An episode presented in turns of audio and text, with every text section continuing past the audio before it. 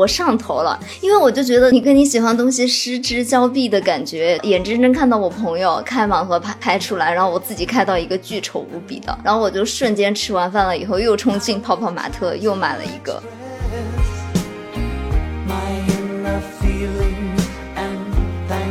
我学妹都说，因为那只猫叫 Henry 嘛，哦，Henry finds his sugar mummy。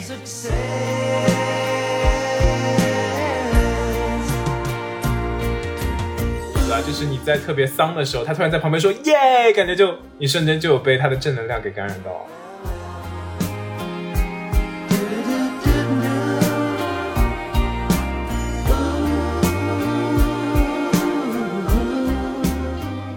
那我是阿驼，我是小溪，我是央子。欢迎来到大俗小雅，大小是由三位散布在世界各地的打工人，每周陪你一起跨叉谈天说地。啊，我觉得能够在这期节目继续听我们节目的，应该是我们的忠实观众了。因为上期我们封完了一期之后，你们还能够坚持的守着我们的节目，让我们感到非常的感动。主要是阿驼吧，我们其实也还好。没有，你们两个明明有跟着唱，对。没有啊，我们没有任何没有打 call，那个你们有在那个 就是凤凰传奇打。对，今天我们想跟大家聊一下，呃，可爱，在这个世界上，可爱才是正义。这个世界上每一个生命或者非生命都可以被可爱化。今天我们想跟大家一起来探讨一下生活当中所有可爱的瞬间。这真的完全不是我擅长的别骗人。你说到这个，我想到之前看那个日剧，就是新垣结衣和星野源演的《逃避虽可耻但有用》，里面不是有一幕算是女主给男主表白吗？他就说。世界上最美好的形容词就是可爱啊！真的吗？对他来形容男主嘛，因为可爱它更多的是一种氛围感，而且是一个非常主观的东西。你们在生活中有发现什么可爱的瞬间或者是事物让你们怦然心动吗？那肯定是有的。那我们就可以先从一些可爱的角色形象开始讲起吧。比如说，呃，我不知道你们印象。还有没有啊？就是在我们念书的时候，洛杉矶曾经开过一个懒蛋蛋咖啡店，嗯，然后是以这个懒蛋蛋为型，那不是小西的最爱？对啊，你怎么知道是我的最爱？我没有去过这个咖啡店，但是我还挺喜欢懒蛋蛋的。对，我也喜欢。它呢是这个三丽鸥公司在二零一三年所创作的一个卡通形象，它的特点呢是慵懒无力的表情以及动作，经常会变成荷包蛋、炒蛋。各种就是含蛋的食物造型，然后他最喜欢的是酱油。我印象非常深刻的就是这个蛋啊，它懒蛋蛋，它不管做什么事情都无精打采，就很丧。然后可能就是那种很丧的感觉，所以让人对它产生更多的共鸣，然后以及怜惜。就是我自己，你还好吧？我觉得你最近非常活泼啊，经常各种各样出去玩呐，很开心啊。你什么时候懒过？你是我见过最不懒的人好吗？哇，你们每次都给我戴这样的高帽子。那你就要，我只是喜欢，那你就要继续用这个高帽子来要求自己啊，对啊，太可怕了。没有，言归正传，就那个时候，洛杉矶不是开了一家懒蛋蛋咖啡店吗？然后我们有去探访一下，呃，他那个里面就是有把呃懒蛋蛋的形象做在夹在汉堡当中的荷包蛋上面，然后上面就是有画懒蛋蛋的那个没有精神的表情，然后就看了真的是忍俊不禁，非常的好笑。但说实话，味道其实……然后啊呜一口吃掉，然后啊呜一口吃掉，就感觉懒蛋蛋掉到自己肚子里去了。然后就懒蛋蛋那个咖啡厅里就有很多关于懒蛋蛋的周边，然后一些物件，就看了之后，对，然后就是整个进去之后就非常有关于懒蛋蛋的氛围，然后就他那种丧丧的感觉就隐……哎，这在哪里啊？K Town 吗？隐隐约约他那个氛围感就是可以散布到整个 空间里面，散放你就可以觉得懒蛋蛋就在你身边，然后你那一瞬间你也想就是跟他一样，葛优瘫在。什么地方就瘫着，什么事情都不做，就 Today I don't feel like doing anything 那种感觉。然后呢，就延伸到生活里啊，所以之后我看到所有跟任何有蛋相关的料理，包括什么什么蛋包饭呐，然后蛋炒饭啊，什么什么，我都幻想这个懒蛋蛋躺在上面。然后我就觉得很神奇，蛋包饭的蛋和懒蛋蛋的蛋不是一个蛋哎。但是就所有的蛋，它都可以，就是只要有蛋的地方，感觉就会有懒蛋蛋存在。虽然是蛋炒饭，那个蛋是碎的，但是我会觉得懒蛋蛋可能碎在那个饭里，然后一直，然后再跟我说啊，好麻烦，血腥吗？这个场面。对，然后我就好麻烦，赶快把我吃掉。但我知道小西也有，其实我也是有懒蛋蛋挂件的，对。我的人设不保了，有吗？你一直都是这样啊？没有，嗯，你不是一床的娃娃吗？哈，我没有。有，你的小火龙是什么？嗯，还有你的小你有小火龙，还有小狗，我给你看我的小豆，超可你看爱。你看，它是一个牛年的牛耳朵的小豆，下面还有哦虎虎耳朵的小豆你，在装什么？还有三双耳朵。你看你自己就给自己，哦，真的对，你看你自己给自己打脸啊！你拿出这个娃娃的瞬间就给自己打脸啊！其实我还蛮好奇的，像这种东西在国内买应该很贵吧？呃，这一百多吧，一百五。嗯，我看小西最近天天在微博发他的盲盒，我在想说，对小西不会我最近真的有一点那个盲琳娜贝盒上头尔吧？哎。哦，我还对我真想说，小西最近超级上头。你不会要买琳娜贝尔吧他的表情包都全部换成琳娜贝尔，他真的很可爱。而且一天到晚跟我转那个什么公主和保镖的爱情故事。我没有一天到晚给你转，就转了那一天，好吧？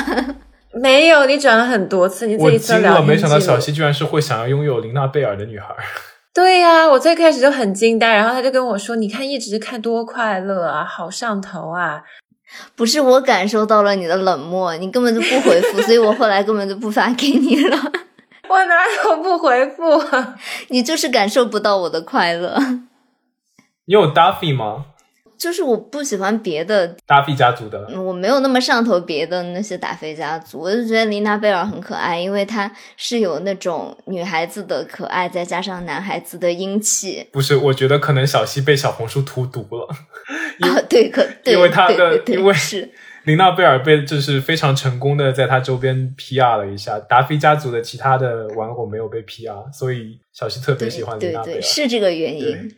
对嗯，但是我我觉得她是很难得有那种一个冒险情怀的女孩，就是很英勇的她感觉，是女孩吗她会向你拔剑。她。有自己的故事吗？哦，对啊，她是一个探险家。她是探险家哦。哦不知道。对啊，妈呀！你连他，所以他你看，这你都知道她的背景故事，我们都不知道。我就是在我们海德堡那个 comic book store 那种漫画书店，我我所以我不是很能理解，像什么《生活大爆炸》里面说女孩不会去逛这种书店，不会买连环画什么的。我很喜欢杨买这子喜欢。Wonder Woman 吗？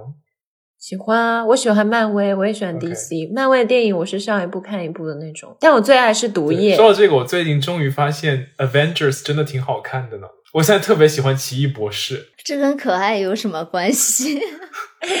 奇异博士很可爱啊。对，我觉得奇异博士，奇异博士很可爱吗？我看蜘蛛侠的时候，我最爱的不是，奇异但是我很想要他的能力，就是我想要扭曲空间。好，我们现在走偏了，我们没有，因为我刚刚讲到漫画嘛，所以我就突然讲到就是 Avengers，然后奇异博士，对。然后那小西，我知道最近小西也在国内，然后尝试了很多只有国内才能做到的新鲜事物，比如说抽盲盒。那小西，嗯你抽到了些什么呢？就最开始的时候，我其实是被我们群里的小伙伴种草了天线宝宝盲盒，它真的做的超级可爱，而且就你拿到实物，它的那个就是很可爱、很好 ra 的感觉。很好 ra，然后呃，对，就是它它都整个圆乎乎，它那个建模真的建得很好。然后，所以我在隔离酒店的时候就抽了两个天线宝宝的盲盒，但是那个时候我就及时收手了，因为嗯、就当时觉得那些工作人员一直给我送快递，我也不是很好意思嘛，所以隔了一段时间，我就对这个盲盒没有那么上头。结果前两天呢，就出去逛的时候，突然看到了一个泡泡玛特。我之前以为啊，泡泡玛特是像 北京、上海这样的大城市才有的店，没想到就是成都的一个，而且非常偏远、绕城外的一个购物中心里面都随处可见，我可以问一个很土的问题：什么是泡泡玛特？就是最大的盲盒哦公司，嗯，是全球的吗？还是 不是国国内内的，对。国内的？哦，嗯嗯，然后我就没有忍住就进去了嘛。我进去的时候，我还想说，就走了一圈，我都没有看到什么好看的东西。我还在想说，为什么大家对盲盒这个事情这么上头啊？但是我就随手买了两个嘛，要跟另外一个朋友吃饭，嗯我又想说，那我们俩一人拆两个，就是一个新年的好兆头。这样，结果你猜到，我买的是 Disney 的反派系列，哦然后我就是觉得他们每一个都酷酷的，很你呀、就很可爱啊，对吧？然后我最想要的是一个毒苹果婆婆，我会把这个照片放在上面啊，就很可爱。我也喜欢这个。对，还有那个马林菲森也很可爱，就是安吉丽娜朱莉演的那个女魔头。嗯，我觉得这两个是我最想要的。他有他有 Cruella 吗？啊，有有有有的哦，这么厉害。有，我有抽到它。我买了四个盲盒嘛，我朋友开出的两个就是毒苹果婆婆和马林菲森，我自己抽到了一个世界上最丑的哈迪斯，超级无敌丑，然后我瞬间 就上头了，下头吧？不是，我上头了，上头，因为我就觉得就是哦，你要一定要抽到，一定要抽到你爱的，对你跟你喜欢东西失之交臂的感觉，就是我看到眼睁睁看到我朋友开盲盒开开出来，然后我自己开到一个巨丑无比的。然后我就瞬间吃完饭了以后，又冲进泡泡玛特，又买了一个，然后开出来又是 Cruella，你就很难抽到你自己想要的东西嘛。然后所以我就一瞬间理解了为什么大家对盲盒这么上头，因为就是想要开到自己想开的东西。哇，我的心里跟你完全不一样，我就不会想去抽了。我本来也是抱着就是随便看看的心态进去的。没有，我觉得样子可能现在不在国内，所以能这么说。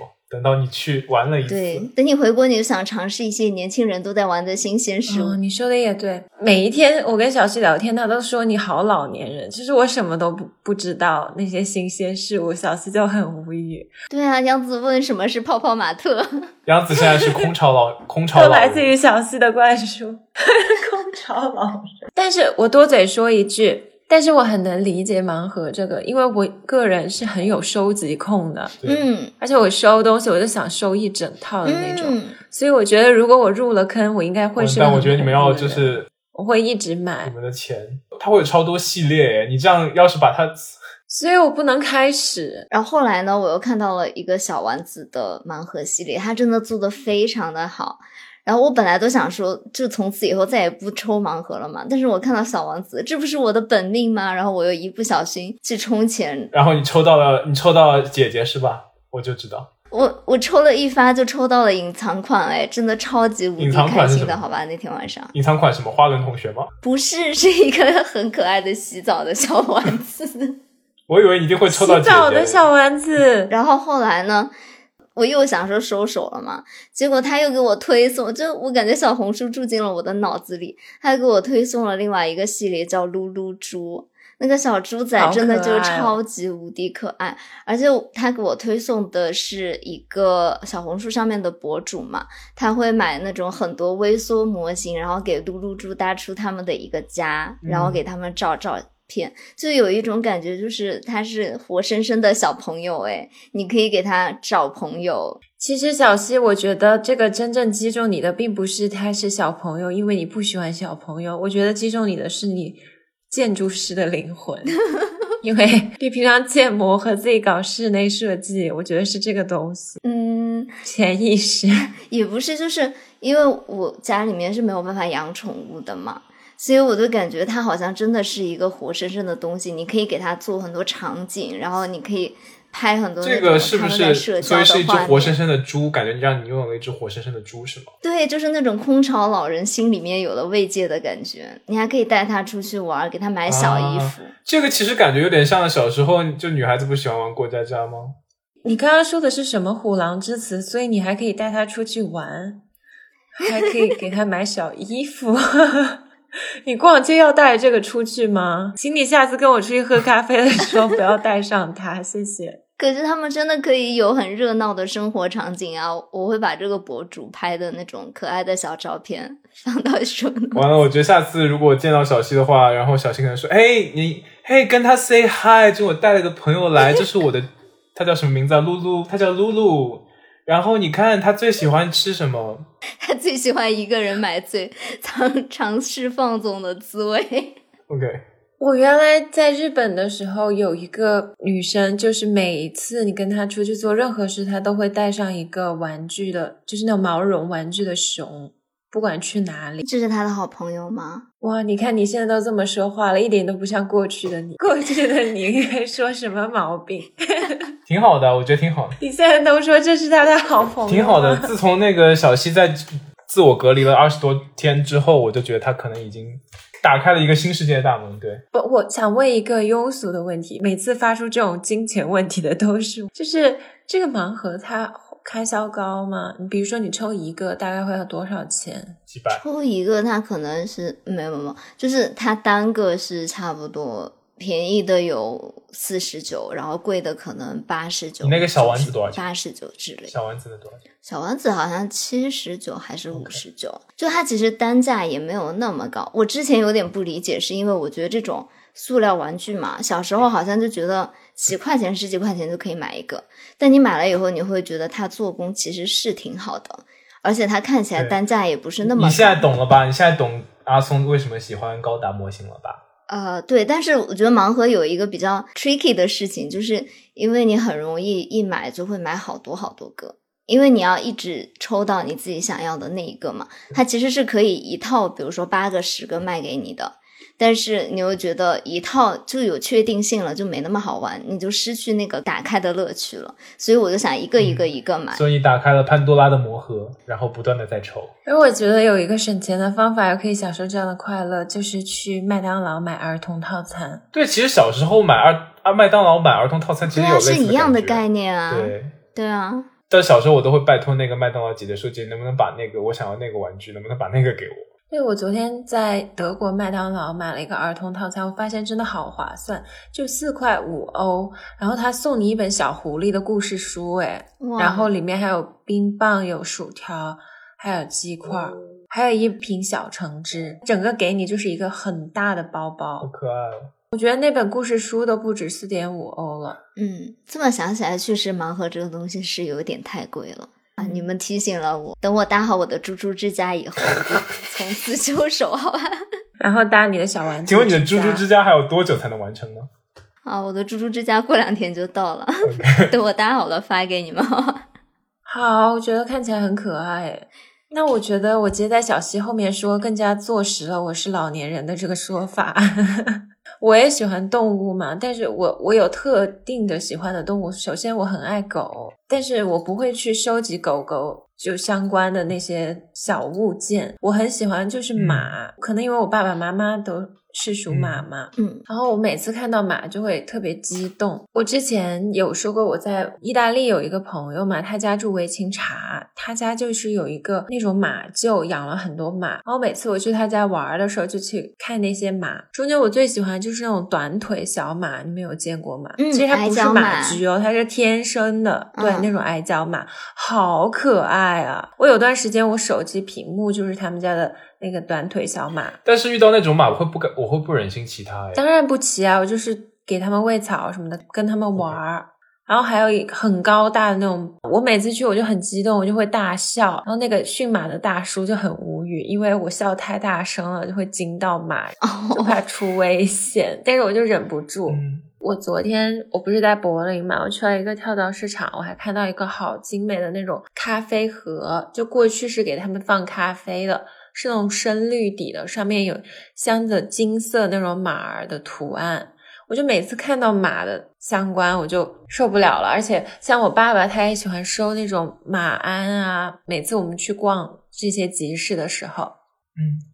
包括我当时去美国第一次去费城的时候，嗯，我最感兴趣一定要去看的昭陵六骏里面那个夏鹿子和全毛瓜。昭陵六骏是李世民当时去世之后，他请阎立德和阎立本设计和雕的六匹马嘛，中间有两个二十世纪初的时候被一个。古董商，但是也现在比较名声有争议吧。嗯，很多人也觉得他是文化大盗。大家有兴趣的话，我们可以讲一期关于他的故事。就卢芹斋，他很传奇的把这昭陵六骏中的两个以十二万五千美元卖到了美国。然后当时是被一个实业家买了，但是后来周转就捐给了宾夕法尼亚大学的博物馆。其实昭陵六骏外国人啊去那个博物馆的时候可能没什么感觉，但是我们中国人可能去宾大的那个博物馆，第一个要看的就是昭陵六骏中间的这个萨路子和全毛瓜。然后包括我每次去逛那些大的博物馆的时候，我也特别喜欢看那种古希腊、古罗马的。雕塑里面那些战马，我就觉得好治愈。虽然现在是工业时代了，我们有汽车啊，有其他的交通工具，但在人类文明的数千年里，马真的扮演了非常重要的角色，就是前工业时代。嗯，觉得真的是除了狗狗以外，人类最亲近的动物的朋友之一吧。那阿驼呢？这样子你就给我们引了个影子啊，就是除了刚刚说的角色之外呢。有很多动物也让我觉得非常的可爱。那我觉得特别喜欢的，就比如说，我不知道大家知不知道有一个品种叫做西伯利亚飞鼠。我知道，我总是在小红书上看到它的视频。它特别可爱。你们为什么会喜欢这个？我觉得好吓人。为什么？它很可爱啊！你你要看它的那个视频。可是那个飞鼠让我想到蝙蝠，哎。对，但是它很可爱，就是你如果跟它训练好那个默契感以后，你是张开手，它就会降落在你的手上。对，它会向你飞过来，就有那种狗狗向你幸福 幸福的朝你扑过来的瞬间。但它很小一只，然后它会张开它那个小的，像有有就有点像你你想象一下自己站在床上，然后把被子打开来那种感觉，小斗篷。对，有点像一个小斗。我怕这个。然后它会飞过来，然后落在你的手上，就你跟它会有那种信任的感觉。除了这个之外的话。我我特别喜欢狗嘛，之前朋友家里有一只小小柴犬，可能就才几个月大，它那个时候不管下楼梯，然后特别怂，就每次下楼梯的时候，你都得把它给抱起来，然后抱着它下楼梯。然后它那个时候呢，因为它的性格比较温顺，比较稍微带一点怯懦，然后有的时候会别的被别的狗狗欺负，然后它有一次被金毛给欺负，惊了。我在想说，金毛这么温顺的一种狗都可以欺负它，感觉它真的是很弱的一个一只小狗，一个小朋友，小 baby。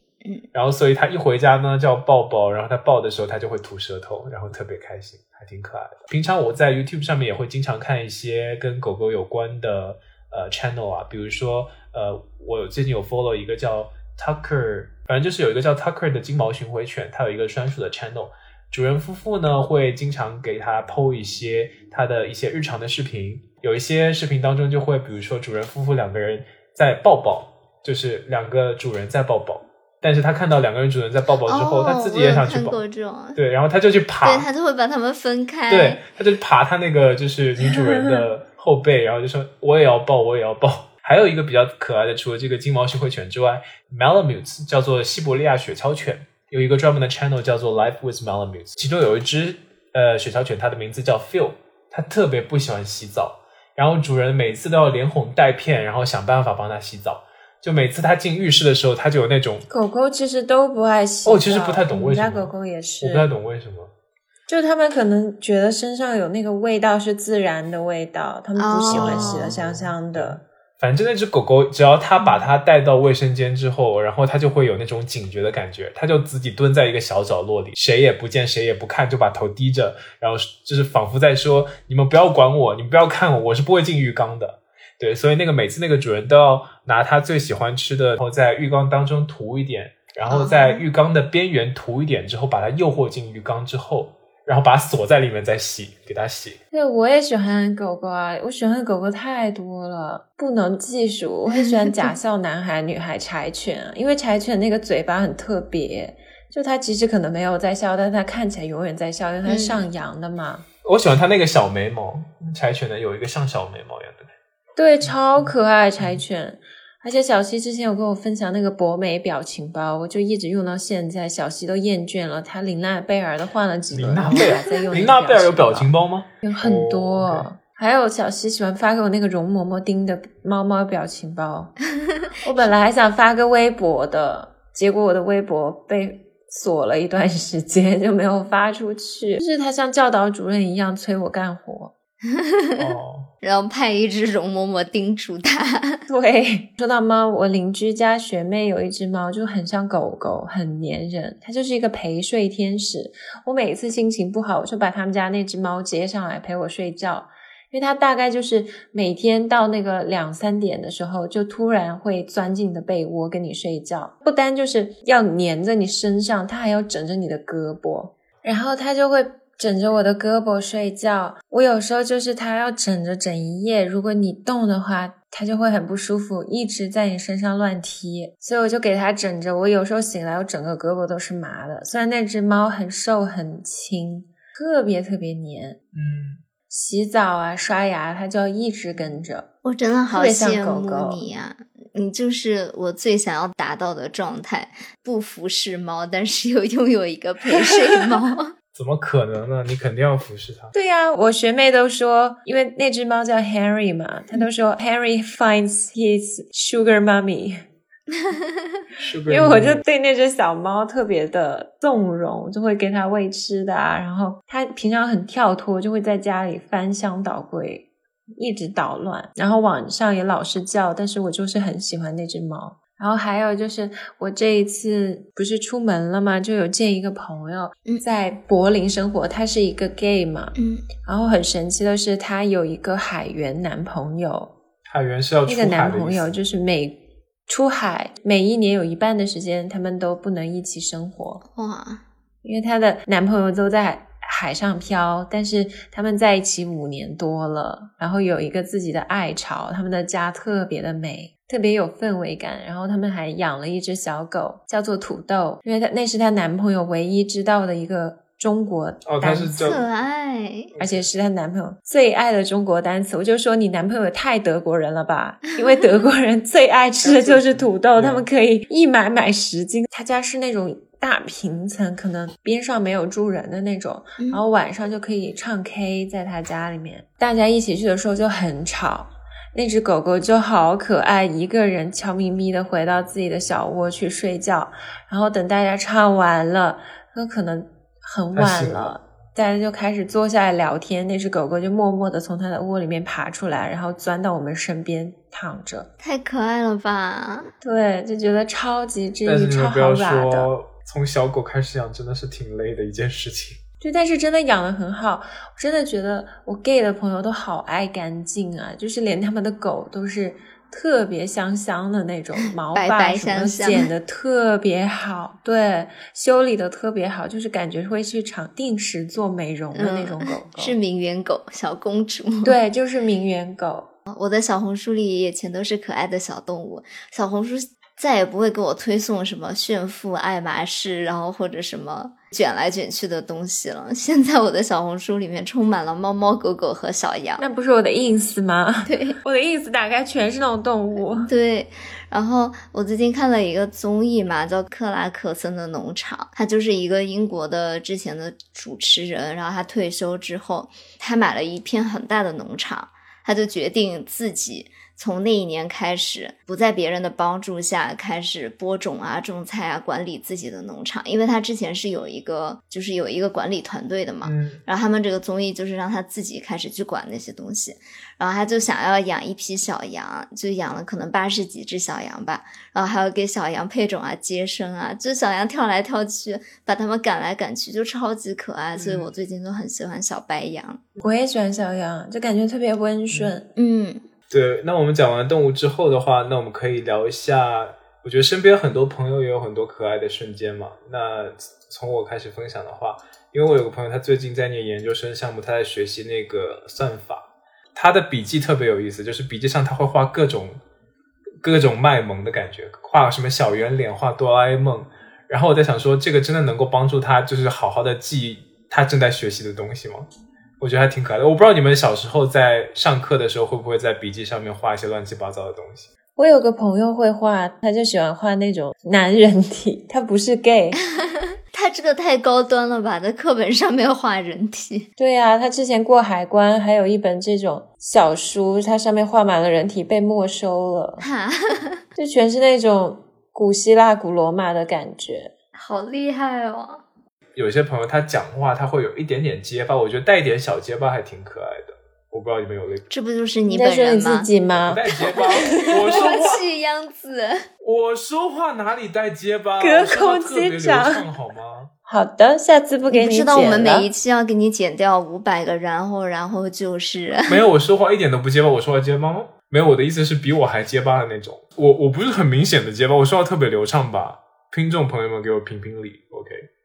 听众朋友们是听的剪辑后的版本，OK。然后还有另外一个朋友，他就是发发那个短信的时候有一些特别的习惯，就比如说他喜欢发耶，这是 Y A Y A Y A Y。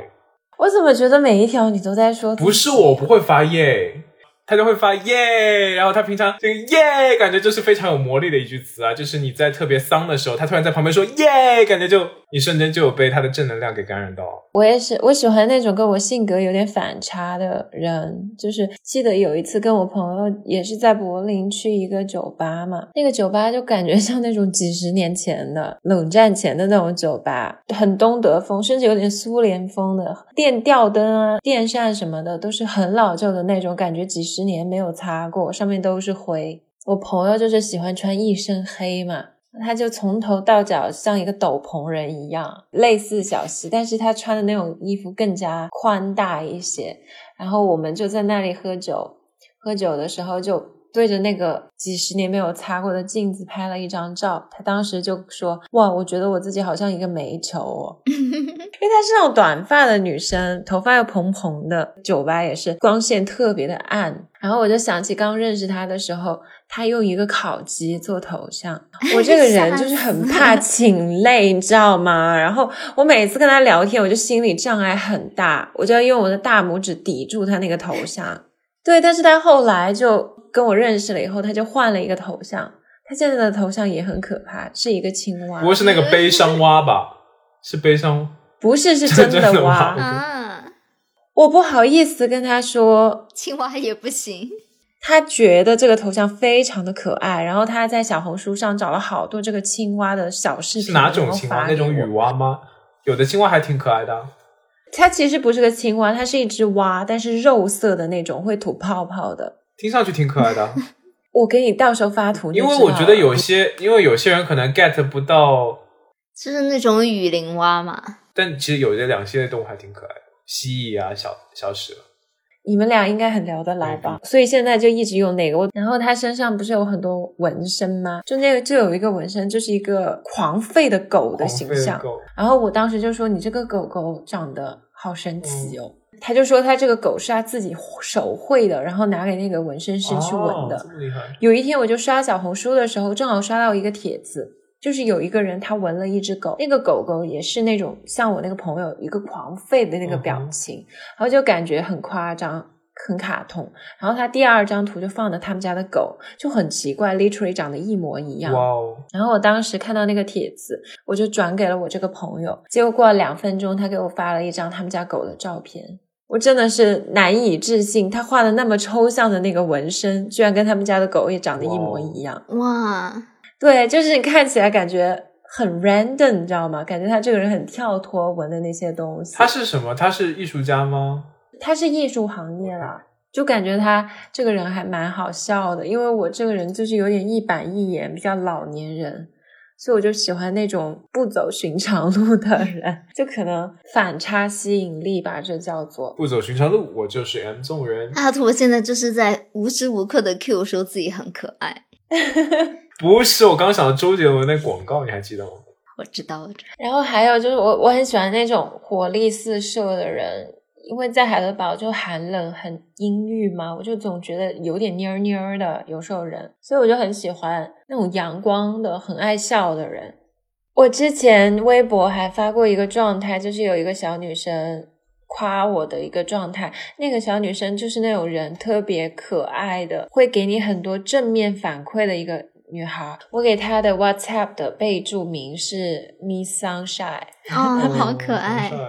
然后我们。有一个小的 group 嘛，我们每天就是会打卡，谁先到戏里干活，谁迟到了，谁就请那一天的午饭。他们俩都精力旺盛型的人，但是他们都没有办法做到很准时，所以基本就是说我的午饭有了保障。所以你从来都没有请过？我从来没有输过啊，这么爽！我之前有在 YouTube 上看过一个关于龙妈的采访，我就觉得特别精辟，很适用于我这两个朋友。他们就说龙妈身上有一种。我五岁时候才有的活力 哦，五六岁的时候小孩就可以一直疯一直闹，完全不会累嘛。我的学妹就是我经常也说过给我做便当啊，做夜宵的学妹，她是成都人嘛，跟小西一样，就很会做菜的一个成都人。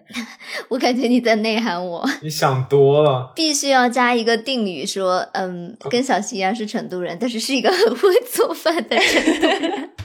我这个朋友他是那种很讲究吃的，他会定期从国内运很多那种调料啊，甚至运锅什么过来，然后他会跟我用国内的那种调料做狼牙土豆，然后炒那种孜然回锅肉当夜宵害。太幸福了吧！你这个学妹是什么小天使啊？给你做饭，还免费帮你养猫，他的猫都要给你陪睡。那我就讲一些我最近遇到的可爱瞬间吧。就是我最近呃有去吃饭的一个小餐厅嘛，然后刚好我坐的那个桌子是在一个嗯、呃书柜，就是墙边的一个桌子。呃，我的朋友就来的晚了几分钟嘛，然后我转头过去看，就看到那个书架上面放了很多纽约各个博物馆的票根，还有杂志啊什么的收据，就觉得这个老板应该是在纽约住过一段时间，一个很可爱的人。这个小角落有击中到我很可爱的感觉。你有跟他聊天吗？没有，我不知道老板是谁。哦哦，而且呢，这个餐厅呢还有一个非常帅气的小姐姐，就这才是重点吧？没有，然后长得像杨舒雨的小姐姐吗？对了对了，有一点点。就我进门的时候嘛，就是一个帅气的小姐姐给我开的门，眼睛看到她的一瞬间，我就觉得，嗯，好可爱哦。你这什么虎狼之词？不是，可是我又是那种非常社恐的人嘛，我是不可能跟陌生人主动讲话的，所以我坐在那里等我朋友的时候，我就在跟他发短信说，这个小姐姐还挺可爱的。正在我在打的时候，因为我不是买了泡泡玛特的盲盒嘛，那小姐姐就突然走到我旁边说：“你买了盲盒啊？你买的什么？”当时就觉得天呐，这小姐姐很会，对，但是我又觉得在成都好像大家都很愿意跟别人讲话，就有那种烟火气、互相熟悉的那种街坊的感觉嘛。因为我在纽约其实是完全不可能去跟咖啡店的小哥啊说话什么，就算他们跟我说话，我也还挺逃避的。我觉得这是一件很尴尬的事情。但就前两天我跟一个朋友去喝。富饮的那个草莓 dirty 嘛，然后我朋友就走进去就说哦老样子，然后小姐姐就跟我们端上了草莓 dirty，然后店里面很多人排位嘛，我朋友就说我们快点喝完，就后面的人才好进来，他们可以多赚钱啊什么的，就感觉大家好像都是一家人的感觉，他会为这个老板考虑啊，也有很多人给我们让位置。然后后来走的时候，我我就问他说：“哎，你有给钱吗？”他说：“哦，他自己会帮我算的，就是会记在卡上。”我就觉得这一整个操作是我好像在纽约没有的体验，就觉得好像就是大家都是互相认识的朋友的感觉。哦，我喜欢这种人情味。在朋友身边发现的可爱的瞬间之外呢，也有很多可爱的食物。我其实想私信介绍一家咖啡店，嗯因为最近我不是去柏林了嘛，嗯，就有一种村里人进城了，你知道吗？入首都的感觉。第一站我们去了一个柏林国家图书馆嘛，然后当时我们要走一个 tour，就是看他们那些资料库，就稍微要等一下，就要在附近的咖啡店找个地方坐一下。我当时就看到一个 The Barn 有个咖啡店，我其实没注意名字，因为它整个装潢就很哇比萨比。那种极简风，也没什么颜色，我以为是一个独立咖啡馆，就是单独一家的那种。而且它很神奇，它那个门上写的是 cards only，用英文写的，只收卡不收现金。这在德国实在是太反常了，因为德国很多店是不收卡，只能收现金的。嗯，然后我进到那个店里，我就真的觉得好穿越啊！店员居然不会说德语只会说英文。我想着这这可真是柏林人啊！嗯这种事情怎么可能发生在其他地方呢？他们直接说他们不会说德语。他们是哪里人呢？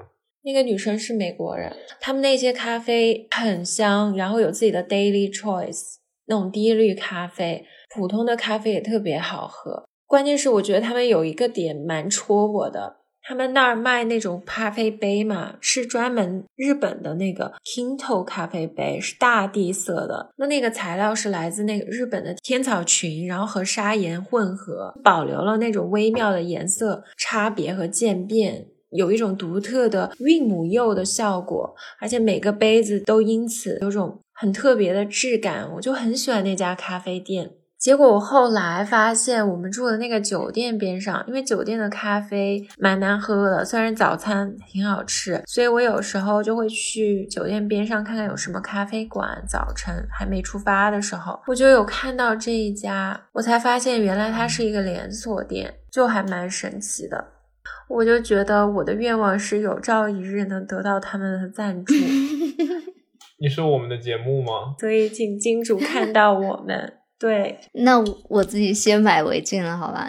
果然是好朋友，我的咖啡杯都是 Kinto 的，但是我不是买的那种陶瓷的，我是买的它的一个茶色玻璃杯的系列，就每个都非常好看。除了这个咖啡杯以外，我要再次向大家推荐一下，之前我们在咖啡那期也推荐过的成都的一家叫富饮的咖啡店，它有一个草莓 Dirty，真的太可爱了。对它的这个很不一样，因为它会在冰杯上面绕一圈那种冻干的草莓碎碎嘛，看起来就好精致，太精致了。因为 Dirty 本来是有一点点厚重油腻的口感，它就是要喝那个很浓的咖啡的油脂香嘛，一口喝的时候刚好能咬到一点那个草莓的碎碎，就有一个非常好的平衡，就又很清新，然后又很醇厚的感觉。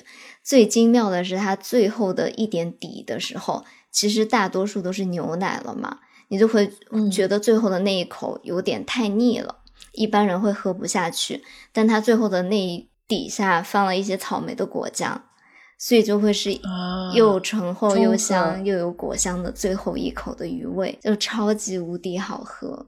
嗯，然后其实我在成都就是大大小小喝了十几二十家咖啡厅嘛，就别的有可能都是装修啊或者氛围感特别好，但只有这家富饮是它很小很小的一个店，然后每次去也只有两个店员小姐姐在那里做，还挺忙的，但是大家就是都点一杯草莓 dirty 就站在那里喝的感觉，就非常的。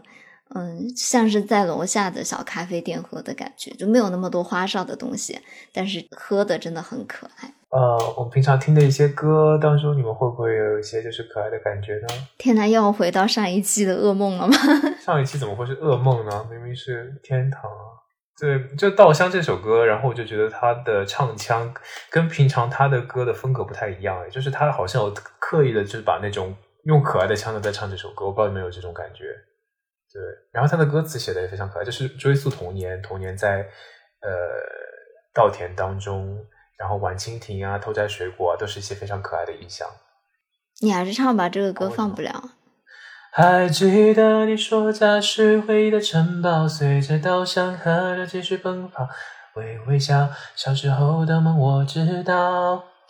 不要哭，让萤火虫带着你逃跑。乡间的歌谣，永远的依靠。回家吧，回到最初的美好。每次他唱那个“回到最初的美好”的时候，就特别容易让人产生一些，嗯，就是情感，因为 想回家吗？还是想初恋？都有，就是那种 puppy love 的感觉。回到最初的美好，就会想。你看吧，阿图不想回家。这首歌太正直了，我没有办法想到 Puppy Love。回到最初美好，感觉就是听完只想搞事业。他为什么？他不是说每个人要努力什么的吗？哦，他说就不要这么容易轻容放弃，像我说追不到的梦想，换个梦不就得了？对啊，是啊，这这倒是。但是，嗯，回到积极向上，正能量。然后下一秒我就开始讲 puppy love。可是回到最初美好，就是你不管在什么阶段，人生什么阶段，努力到努力到一定程度之后，你有点累的时候，回去看的时候，你就会想当初那些让你感到非常幸福的瞬间啊。那其中就包括 puppy love 呀。在阿陀这里，万物皆可 puppy love。好了，他最可爱的就是 puppy love 了，别的都没有。那样子呢？我最近很上头，有一首老歌，不知道你们听过没？披头士的《Here, There and Everywhere》。我觉得这首歌的意境跟那首很经典《Stand by Me》有异曲同工之妙。它其实是 Paul McCartney 写的，然后他自己说过，这是他写的歌中最爱的一首之一。那个词大概我说一下，就是。I want her everywhere, and if she's beside me, I know I need never care. But to love her is to need her everywhere, knowing that love is to share. 大概意思就是喜欢一个人的时候，真的希望他可以变成随身携带那种宠物小精灵，就想把每时每刻的所见所听所感都分享给自己喜欢的人。你看，我分享我最爱的琳娜贝尔给你，你却没有丝毫的回应，注定我们是不能在一起的人。这是什么突如其来的到底为什么要你为什么要重新给我们宣传林娜贝尔？我们又没有接他的广告？你能不能等等我们接到他们的 offer 之后，你再给我们讲好吗？你在想什么？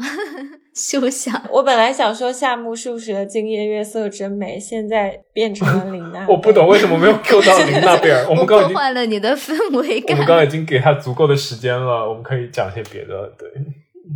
我最近还跟小溪吐槽啊，感觉最近各大播客都讲恋爱主题，像日谈就是那个标题是“不想明天，此刻我们就是要恋爱”。这个标题聊天会也是说，我今年一定会恋爱的。喜爱电台最近上首页那个没有结果的恋爱还要不要谈？还有故事 FM，我无法恋爱。是不是他们的主播都在恋爱？现在？我当时就跟小溪说，是不是大家接到了同款商务推广啊？但是并没有啊。对，杨子之前跟我讲的时候，我以为是大家都接到了爱情神话的那个推广，没有关系的，很多真的就是纯在讲恋爱的，可能就是新的一年的愿望。我之前有看我们群里小伙伴新一年的愿望就是不要当单身狗，今年一定要恋爱，所以这就是大家许愿的时刻吧。之前上首页那一期嘛，星光的那个评论还蛮戳我的，他就说吃不饱的米其林三星要不要吃，列了一串例子啦，然后。说不能青史留名，万人敬仰的人生还要不要活？答案不言自明。没有结果的恋爱还要不要谈？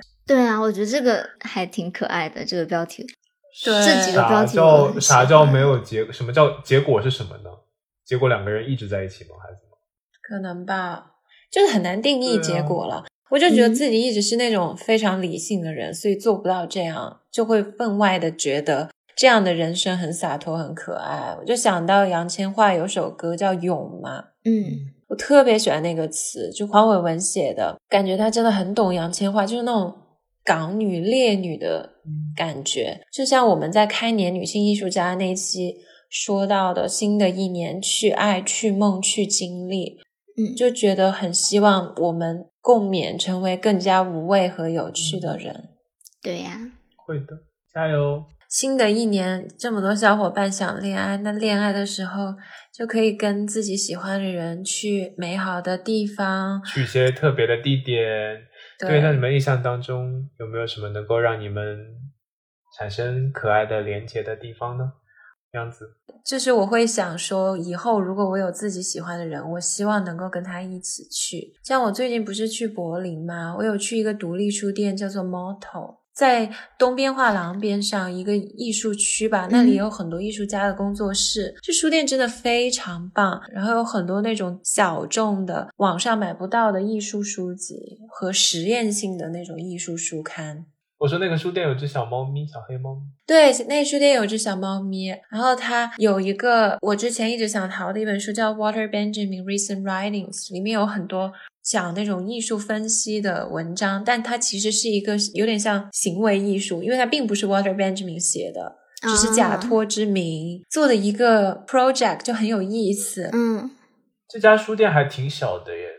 但是书特别特别多，然后中间还有很多日本摄影集啊什么的。然后我当时淘到那本书就很开心嘛。然后那个书店老板就开始跟我聊天，他就说：“哦，你知道吗？这这是假的。”我说：“我知道，我之前就想找这本书。”然后他就说：“哦，那你知道同一个作者写了另一本书叫《DNA Semantics》，而且用的是另外一个名字。那本书讲的是 DNA 的图谱，做的一个视像艺术合集。”嗯。而且他说，所有那些 DNA 的图谱都是真的，因为这个艺术家本身是一个科学家，所以本来这本书差点被 MIT 出版了，变成了一个。艺术类的出版成为一个小众书籍，他跟这个作者也很熟，但这个作者就像 Banksy 一样，经常用各种化名，所以你不知道他的真实身份。他说他很久没给这个作者写邮件联系了，今天我正好翻到这本书，让他又有兴趣再去跟这个作者沟通聊聊天。我就觉得这家书店真的好棒，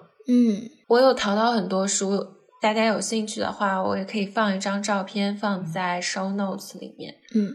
我当时去的时候，我还觉得不一定要是恋人了，就是有志同道合的朋友，大家一起去逛逛，我会觉得是很美好、很可爱的一件事情。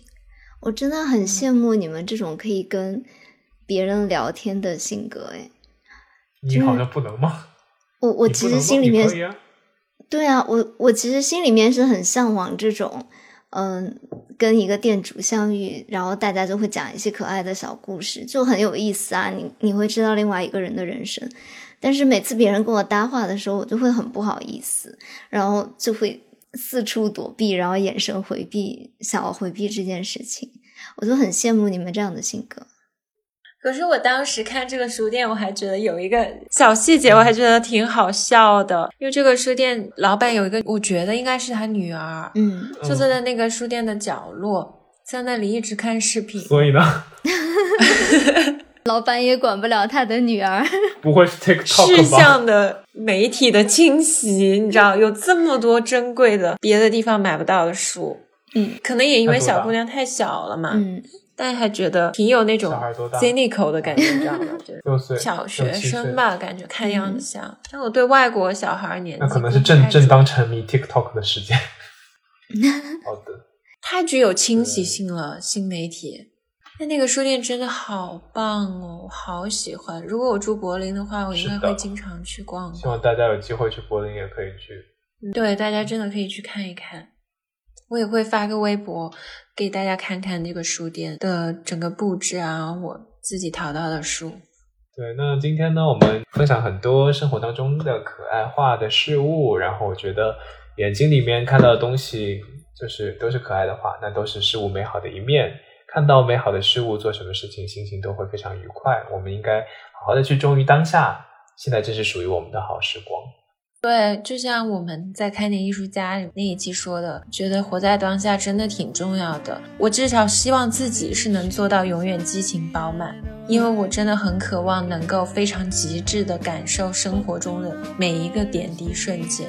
以后有就是可爱的人士跟我搭话的话，我就会勇敢的回复的。嗯，你就说想要去跟勇敢的，就是接受别人的。